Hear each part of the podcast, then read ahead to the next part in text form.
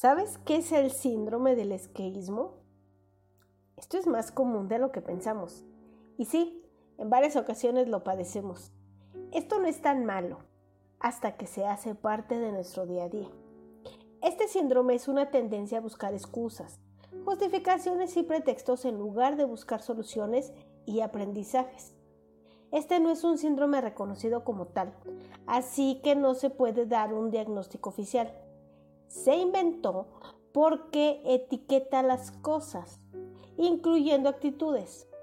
Las hace tangibles, ayuda a generar conciencia y facilita la toma de decisiones.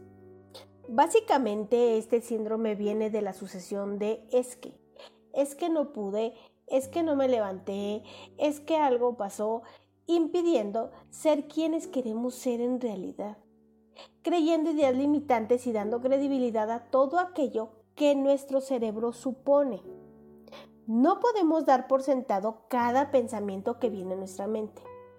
Si ya tenemos tendencia por lo fatalista o lo negativo, es muy probable que el síndrome del esqueísmo se haga parte de nuestro día a día.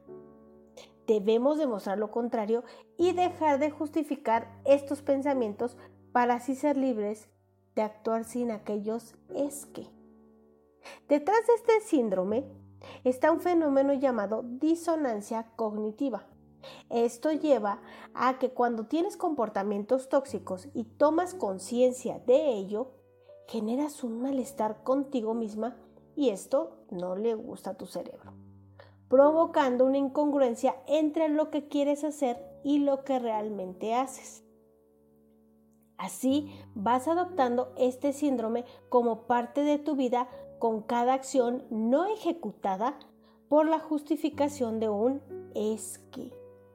Tu parte emocional del cerebro, el de las excusas y que quiere hacer su voluntad intentando convencer a la parte racional, la encargada de tomar las decisiones, entran en conflicto. Algo así como un diablito y un angelito.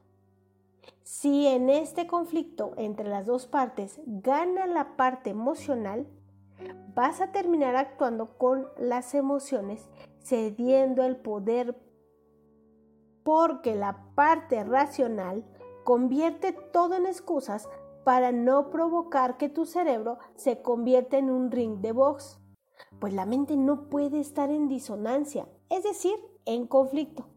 Así que si esto pasa, terminas creyendo tus propias excusas y adoptando o padeciendo el síndrome del esqueísmo.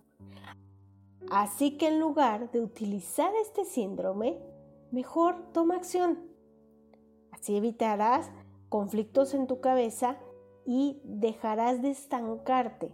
Lograrás tus metas y alcanzarás tus sueños. Muchas gracias por escuchar Recuerda que cada martes y jueves tenemos temas nuevos. No olvides seguirnos en nuestras redes sociales, dejarnos tus comentarios, tus reacciones y si este tema te gustó, compártelo. Gracias por acompañarnos.